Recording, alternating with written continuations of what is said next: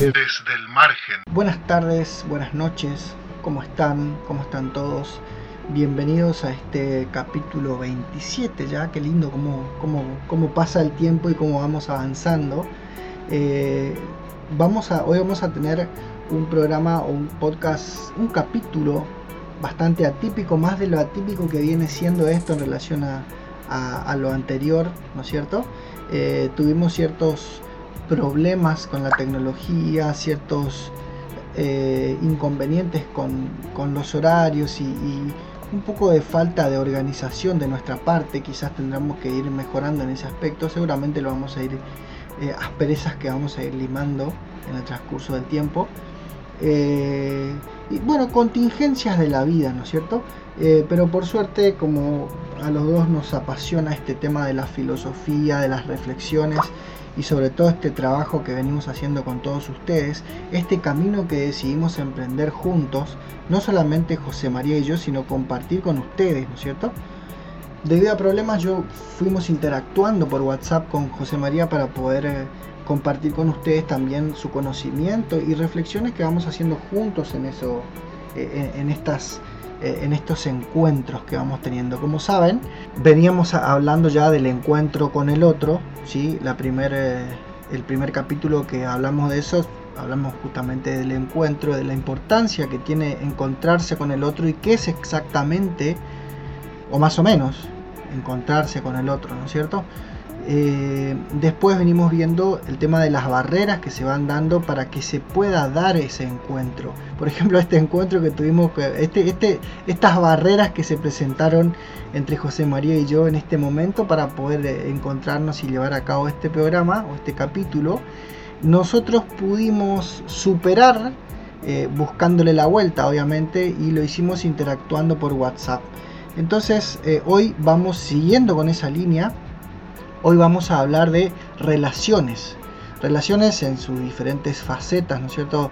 Eh, relaciones pueden ser amistades, eh, noviazgos, matrimonios, pareja en general, eh, amigos, vecinos, compañeros de trabajo, etc. Hay diferentes tipos de, relaciones que podemos conocer y tener en nuestra vida cotidiana. Entonces, siguiendo con esa línea, eh, yo le había hecho una pregunta a José María. La pregunta es, José María, ¿cómo pensás que influye el tema, el tema del encuentro con el otro a la hora de, entablar relaciones? No importa de qué tipo, como, como les dije.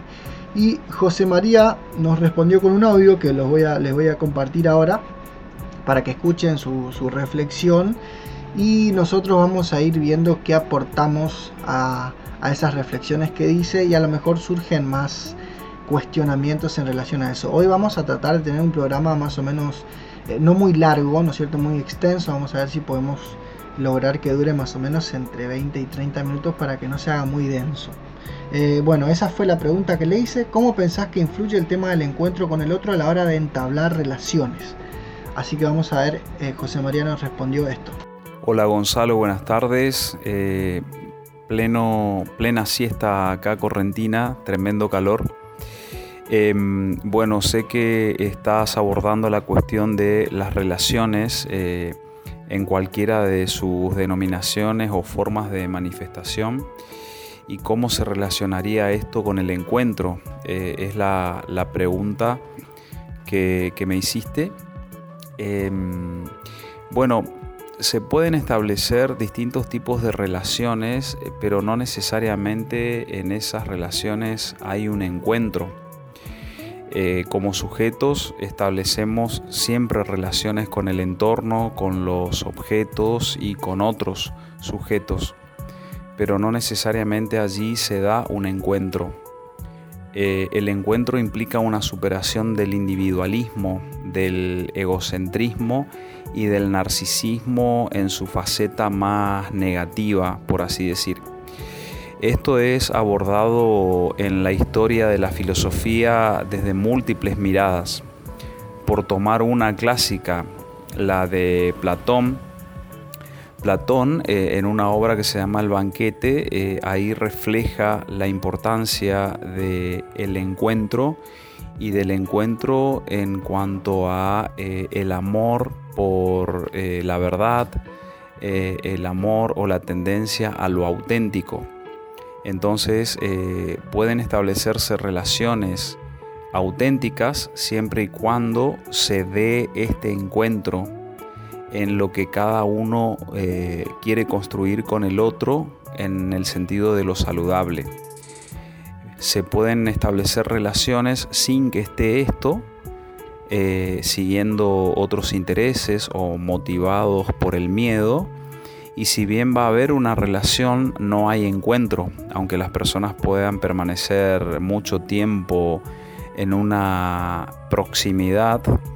Eh, como no hay encuentro, aunque por ejemplo vivan bajo el mismo techo, va a haber un alejamiento eh, cada vez eh, más profundo porque se agudiza el desencuentro, aunque estén próximos eh, en lo físico. Em, entonces es muy importante poder pensar la relación que hay entre los distintos tipos de vínculos humanos y la importancia de que se dé el encuentro en esos vínculos. Voy a mm, em, este, ofrecer una, breve cita de un filósofo que estoy leyendo que es surcoreano, Byung-Chul Han, en su libro La agonía del Eros, que dice esto.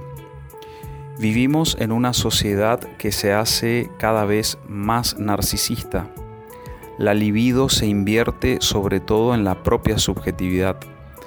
El narcisismo no es ningún amor propio. El sujeto del amor propio emprende una delimitación negativa frente al otro a favor de sí mismo. En cambio, el sujeto narcisista no puede fijar claramente sus límites. De esta forma se diluye el límite entre él y el otro el mundo se le presenta solo como proyecciones de sí mismo. No es capaz de conocer al otro en su alteridad y de reconocerlo en esta alteridad. Solo hay significaciones allí donde él se reconoce a sí mismo de algún modo.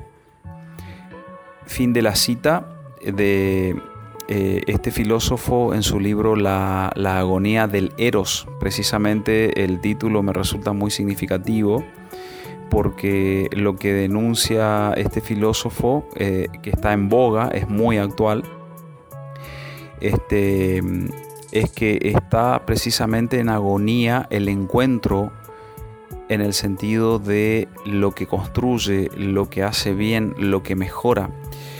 Eh, recordarás y recordará la audiencia que habíamos hablado de las barreras que dificultan este encuentro. Bueno, eso lleva a la agonía del eros, el eros como tendencia pulsional a mejorar y a generar bienestar.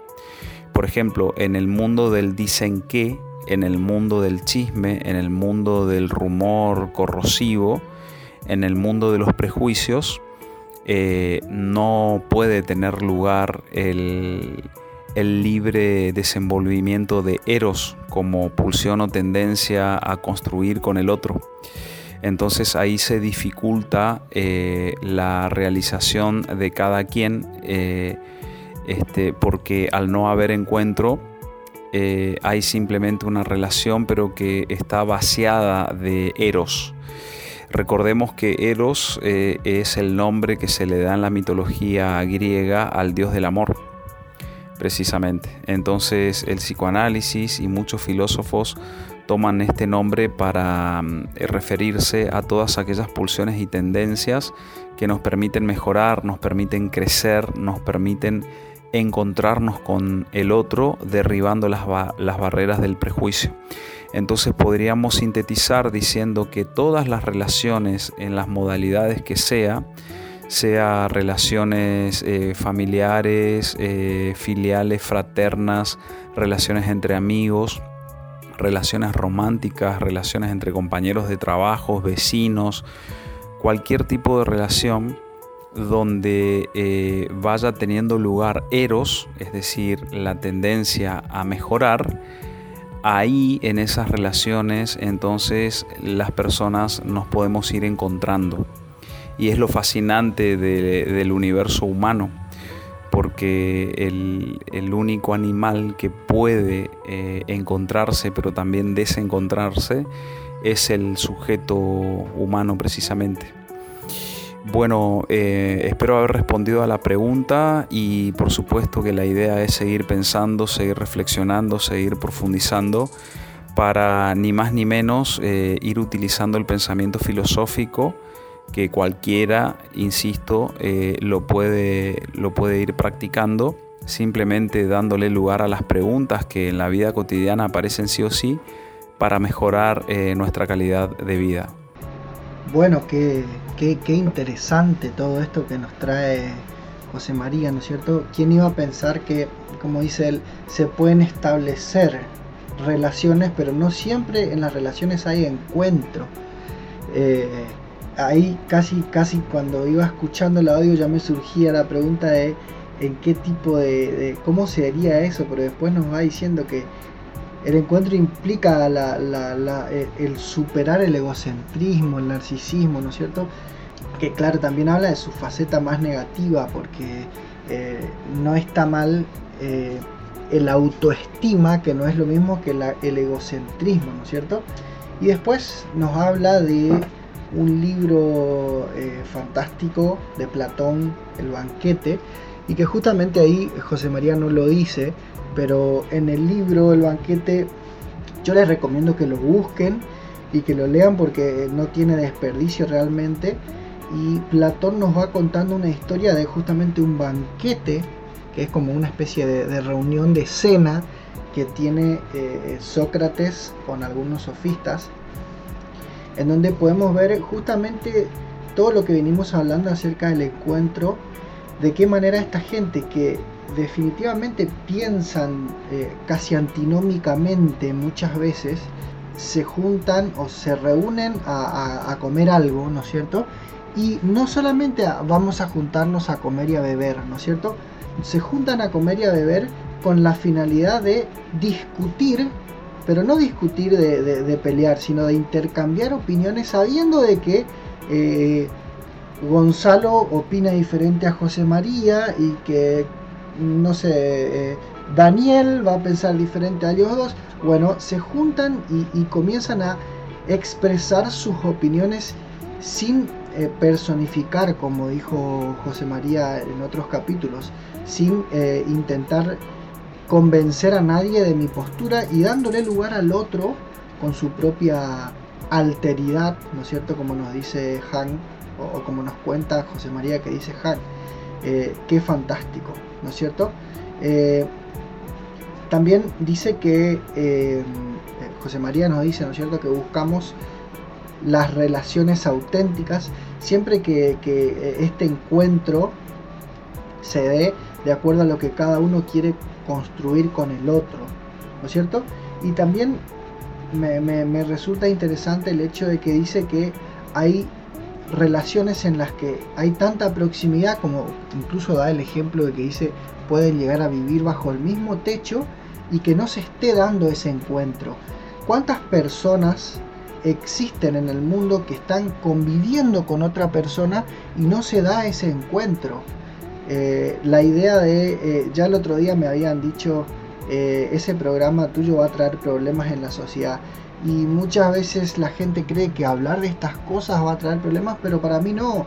Yo creo que el hecho de que estemos viendo o, tocando estos temas tan delicados muchas veces eh, pueda llevar a una pareja, ¿por qué no? Darse cuenta de que no están dándole lugar al encuentro con el otro, o sea, yo con mi esposa, ¿no es cierto? Eh, no, no estoy dándole lugar a ese encuentro, entonces ¿cómo podemos hacer para para darle lugar a ese encuentro si es que todavía se puede, ¿no es cierto? Em, también José María nos decía, es muy importante poder pensar la relación que hay entre diferentes vínculos y la importancia que, que, hay de que ese vínculo se dé, ¿no es cierto? Es decir, que en ese vínculo es necesario que se produzca el encuentro. Acá ya estamos hablando de un encuentro mucho más profundo. No es que ya estamos hablando, sino acá se, se, vislumbra que estamos hablando de los encuentros a nivel más profundo. No es que me encuentro con alguien y lo saludo y le pregunto cómo está, escucho su respuesta y ya está. No es que eso no sea un encuentro, pero no estamos hablando de algo tan liviano, ¿no es cierto? José María nos eh, regala una cita fantástica de, este eh, filósofo coreano que nos comenta, surcoreano, que eh, nos comenta que es muy, muy contemporáneo, ¿no es cierto?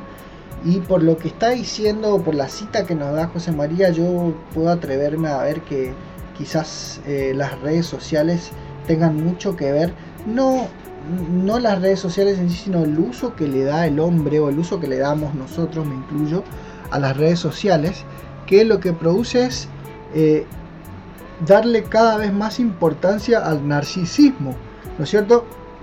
Utilizamos un filtro en, Instagram para vernos más lindos, eh, más, eh, más blanco, más rubio, más morocho, más tostado, lo que sea.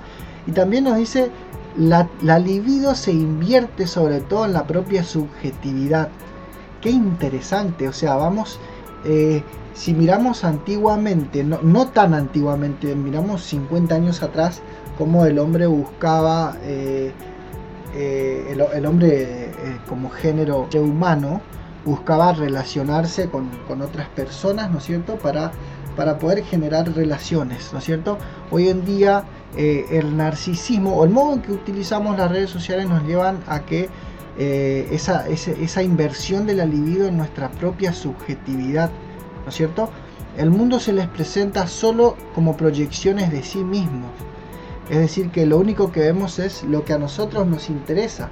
Porque también después nos dice algo fantástico que es, no es capaz de reconocer al otro en su alteridad. ¿Qué es la alteridad? es lo, lo, que, lo otro que tiene el otro, o sea, lo otro, la otredad del otro sería como que lo opuesto a mí, ¿no es cierto?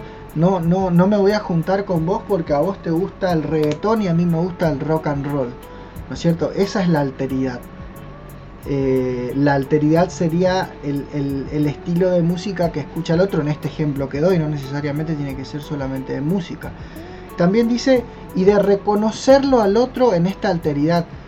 Solo hay significaciones allí donde él se reconoce a él mismo en algún modo. ¿Qué quiere decir esto? Solo voy a buscar personas que sean iguales a mí. ¿No es cierto? Y las que no son iguales van a quedar afuera. Qué, increíble todo esto que estamos viendo y, y me parece grandioso porque esto nos va... Espero que a ustedes les deje reflexionando para que puedan mejorar sus vidas y como decía José María, este tipo de... Eh, la filosofía no es para los filósofos solamente. O mejor dicho, cualquiera puede ser filósofo. No es necesario tener un, título eh, para, un título avalado por una institución educativa, ¿no es cierto? Eh, para, para, sentarnos a reflexionar acerca de nuestra propia vida y de cómo estamos encarando las situaciones. Ahora yo le voy a hacer otra pregunta a José María, mejor dicho, le hice otra pregunta a José María.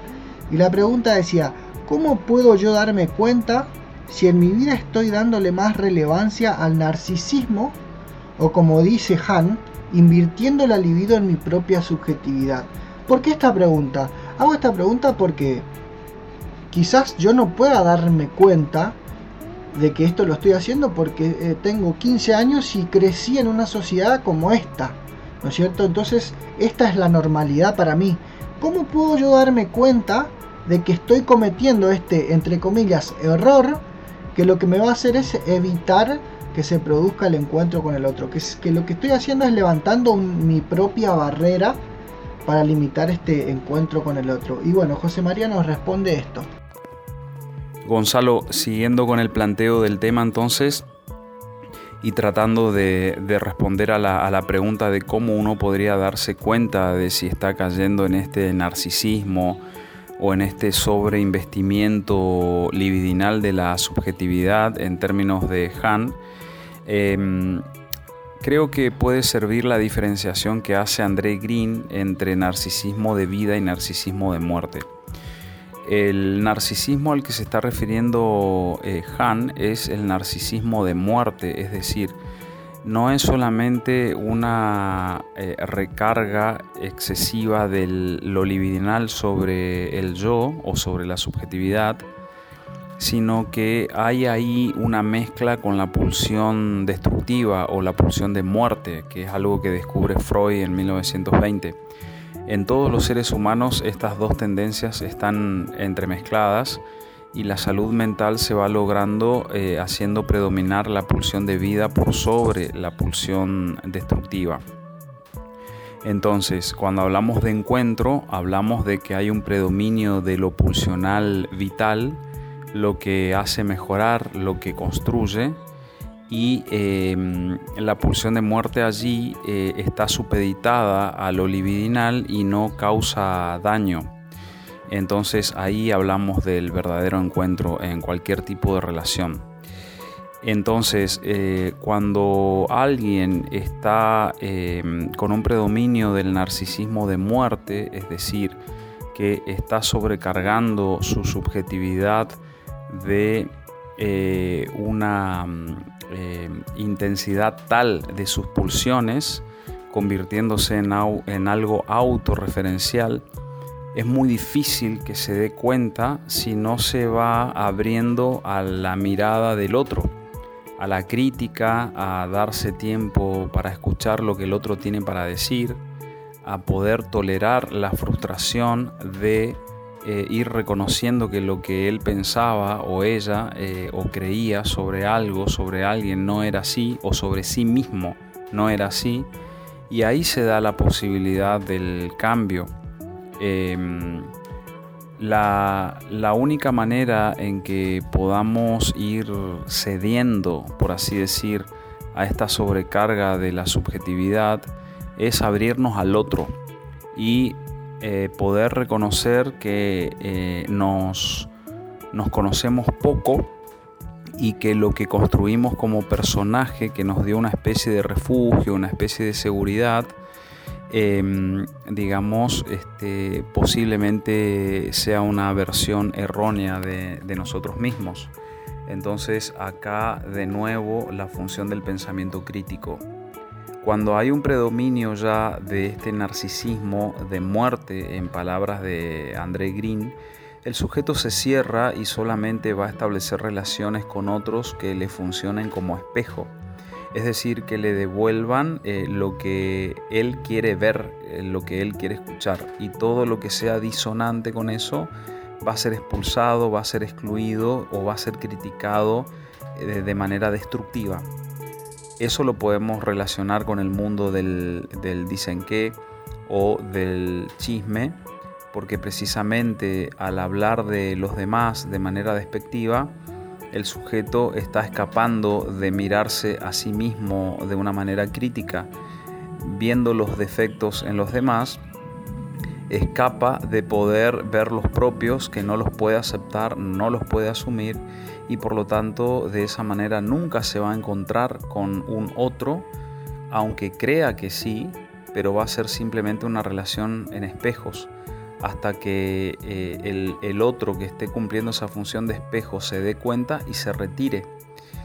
A veces no se dan cuenta y no se retiran y hay un intenso placer en ese juego de espejos de uno con el otro, en una retroalimentación negativa narcisista le podríamos decir. Pero para ir dándose cuenta eh, tiene que eh, el sujeto darle lugar a la pregunta, a la duda y dejarse interpelar por la mirada crítica del otro, una crítica constructiva, saber escuchar, ir reconociendo que no se tiene la razón e ir admitiendo y, e incluso mostrar gratitud eh, en cuanto a que aprendemos gracias al otro nos construimos con el otro y podemos mejorar eh, gracias a el vínculo de encuentro con el otro.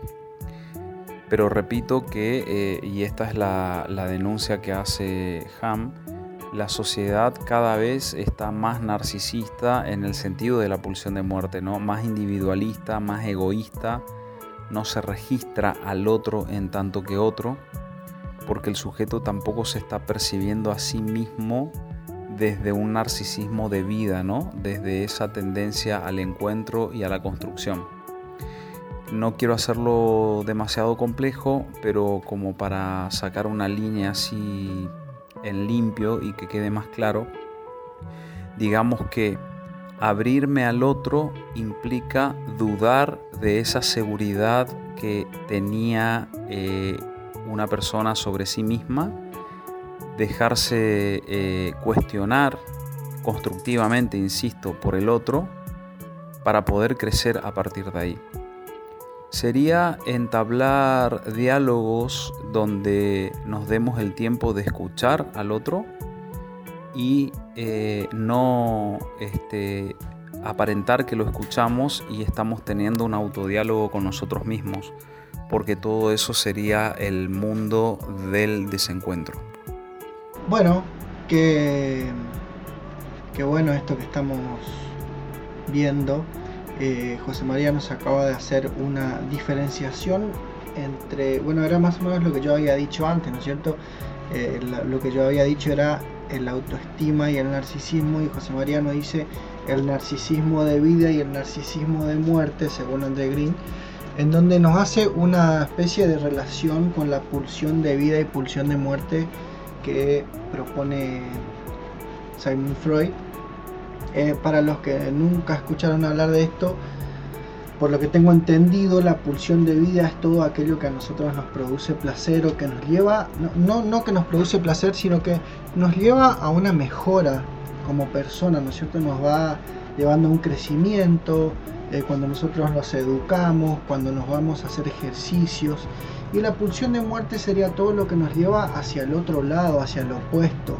Eh, lo que sea el tema de las drogas, por ejemplo, podrían ser pulsión de muerte. ¿Qué quiere decir esto? De que cada persona eh, en su interior tiene como si fuera una especie de dos partes, ¿no es cierto? Una parte que en, sí le gusta verte mal, ¿no es cierto? Una, una parte tuya que le gusta eh, o que te impulsa, como dice la pulsión de muerte, te impulsa hacia lo que te, te aleja de lo vital, cierto? Em, en donde nos dice también, haciendo ganar la pulsión de vida sobre la muerte, es como podemos lograr el bienestar. Es decir, que si yo puedo reconocer que el, eh, tengo en mi interior, o al menos acabo de enterarme de que tengo en mi interior una parte de mí que me lleva o que me aleja de lo vital, ¿cómo puedo hacer para evitar eso eh, y, buscar la otra parte, ¿no es cierto? Lo opuesto, cómo puedo hacer para buscar lo, vital, cómo puedo hacer para que tenga más fuerza la pulsión de vida por sobre la, pulsión de muerte. Y simplemente lo que se hace es por, una especie de costumbre, es como el músculo, ¿no es cierto? Es como que si yo eh, voy a comenzar a hacer ejercicios y nunca hice ejercicios, eh, de repente quiero comenzar a ir al gimnasio y todos los días me voy a plantear la idea de no ir al gimnasio, ¿no es cierto? Pero ¿cómo voy a hacer para que esas ganas de no ir desaparezcan? O al menos que no, no tenga tanta fuerza yendo al gimnasio, todos los días yendo al gimnasio, y cada vez vas a darle menos borilla, entre comillas, a la parte que te dice no vayas al gimnasio. Bueno, esto es igual, ¿no es cierto? Em, se produce cuando hablamos del verdadero encuentro en cualquier relación, según José María, es cuando le damos lugar a la mirada del otro, ¿no es cierto? Eh, cuando le damos lugar a la mirada del otro, cuando escuchamos, pero escuchar no es lo mismo que oír. ¿Qué, ¿Cuál es la diferencia? A ver, yo puedo estar escuchando el sonido de tu voz, pero no estoy prestando absolutamente atención a lo que estás haciendo, diciendo vos porque estoy, siendo, estoy teniendo un diálogo, un, autodiálogo, como nos dijo José María, ¿no es cierto? Eh, ¿Cómo puedo darme cuenta entonces? La pregunta era, ¿cómo puedo darme cuenta de que le estoy dando más, más, eh, más poder a la pulsión de muerte o al narcisismo de muerte? ¿No es cierto? Nos vamos a dar cuenta únicamente prestando atención, nos dice José María, escuchando, observando lo que vamos viendo, la respuesta que hay del otro lado, ¿no es cierto? Primero tengo que encontrarme, ¿no es cierto? Producir ese encuentro con el otro. Y entonces tengo que estar atento a cuál es la respuesta. Si yo me doy cuenta de que estoy siendo auto, autorreferencial, ¿qué quiere decir autorreferencial? Que solamente lo que yo digo es eh, lo que me interesa a mí, ¿no es cierto? Cuando el otro me dice, ¿sabes que anoche fui a jugar a la pelota y metí un golazo? Y yo cuando me dice, fui a jugar a la pelota, ya estoy buscando una anécdota como para decir, yo también hago eso, ¿no es cierto? Porque él dice, es muy difícil que alguien se dé cuenta que está siendo autorreferencial si no se abre la mirada del otro. Uno tiene que ver cuál es la respuesta del otro y la respuesta del otro no siempre es eh, una respuesta verbal, ¿no es cierto? Puede ser una respuesta free, una respuesta física, perdón, en donde yo veo que el otro tiene una especie de incomodidad de por qué este señor cuando yo le digo algo está respondiéndome con algo parecido en donde él se ve mejor. ¿No es cierto? Abrirse a la crítica del otro, a, la crítica constructiva, a escuchar lo que el otro tiene que decir. De nuevo, no siempre lo que dice va a ser verbalmente. También nos dice tolerar la frustración de que el que pensaba que, o, o de quien yo pensaba que era, ¿no es cierto? No era así cierto? O, no es que no era así, porque José María nos dice el personaje que armamos sobre nosotros mismos, ¿no es cierto? E, ese personaje que nos dio esa seguridad, nos dice José María. Eh, entonces, eh, no es que no es como nosotros pensamos, sino que nos quedamos cortos. A veces sí, no es. A veces nos armamos un personaje de nosotros mismos que es completamente falso. Y también hay veces que vemos solamente lo que a nosotros nos alimenta el ego, ¿no es cierto? Posiblemente sea una versión errónea de nosotros mismos, ¿no es cierto? Cuando sucede eso, nos comenta él que el sujeto se cierra y solo tiene relaciones con gente que le sirve de espejo. ¿Qué quiere decir eso? Alguien que le guste el rock and roll como a mí. ¿No es cierto? No voy a sentarme a escuchar música con alguien que le gusta Maluma más allá de que a mí no me gusta Maluma, pero también tengo amigos que, es más, tengo amigos que vienen a mi casa y terminamos escuchando Maluma y, no es algo que a mí me gusta. Tampoco estoy diciendo que yo soy el ejemplo de todo lo que hay que hacer, porque solamente es que esto es lo que yo acabo de darme cuenta eh, comentándoles esto a ustedes y, me acordé. En resumen, eh, lo que nos dice José María es que para darse cuenta de que estoy dándole lugar al narcisismo de muerte, tengo que darle lugar a la duda. No solamente a la duda del otro, sino dudar también de lo que yo estoy pensando. ¿Será que no estoy haciendo esto que dijeron Gonzalo y José María? ¿Sí? Voy a ponerme a escuchar un poco a ver qué dicen mis amigos. No hacerle la pregunta, che, yo soy esto, no. Ver si lo que dice el otro siempre está de acuerdo con lo que yo digo, si siempre vamos a estar hablando de lo mismo y voy a tratar de buscar otro tipo de entorno para ver si sucede lo mismo o es que yo me estoy cerrando con un círculo que me sirve de espejo. ¿Sí? También reconocer que, que, no siempre yo tengo la razón. Escuchar al otro. Yo conozco mucha gente que cuando uno le demuestra de que estaba equivocado, eh, facialmente podemos ver esa especie de frustración de decir, uy, yo, yo estaba tan seguro de lo que yo estaba diciendo y no lo, no lo dicen pero uno puede, puede darse cuenta de esta frustración de decir, perdí, ¿no es cierto? Es como que perdí una parte de mí y no es así, porque cuando uno le da lugar a eso, uno se da cuenta de que va a ir creciendo. Por eso también José María nos habla de ser gratos en cuanto a que nosotros vamos aprendiendo con el otro. Cuando logramos esta apertura, porque si yo tengo amigos que todo el tiempo me dicen que sí y que yo tengo toda la razón, no estoy creciendo nada, porque estoy cómodo. Entonces buscar gente que muchas veces o, a veces discrepan con mi opinión, está bueno. Y entonces agradecer ese tipo de vínculos. ¿No es cierto? Eh, entablar diálogos en donde podamos escuchar al otro y no aparentar que lo escuchamos. nos dice José María. Esto es lo que yo le estaba diciendo. Mientras vos me estás diciendo algo, yo ya estoy buscando una idea parecida o mejor en donde yo voy a decir sí, porque yo también puedo hacer eso. Entonces, bueno, eh, ya estamos más o menos en tiempo. Eh, voy a agradecerle a José María que se tomó este tiempo más allá de lo incómodo que, fue este, eh, elaborar este, este capítulo. Y agradecerles a ustedes porque siempre estén ahí. Y también quiero invitarles a que reflexionen en sus vidas si ustedes están dándole lugar al encuentro o es que los encuentros que ustedes están teniendo son de espejo. Estoy buscando personas que se parezcan a mí, personas que hagan todo como yo quiero y, que me digan todo lo que yo quiero escuchar y, ese tipo de cosas. ¿Qué tengo que hacer entonces? Eh, también José María nos habló de una especie de eh, placer cuando tenemos ese tipo de cosas. Está bien, es placentero muchas veces, pero nos estamos limitando. Podemos crecer, podemos mejorar nuestras vidas si le damos lugar al encuentro con la otredad del otro, con la alteridad del otro. Buscar personas que no siempre sean igual que yo.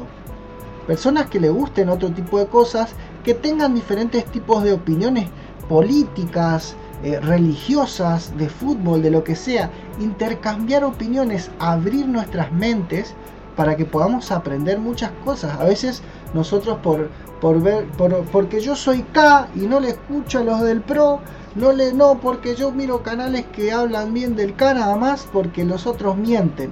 ¿Por qué no puedo escuchar al otro a ver qué me está diciendo para ver si realmente estoy bien o, o es que puedo tomar un poquito de distancia y mirar a las dos partes, la parte con la que concuerdo y la parte con la que discrepo y decir, bueno, las dos tienen algunas cositas que me gustan y cositas que no me gustan también tienen las dos, porque no podemos estar con todos totalmente de acuerdo.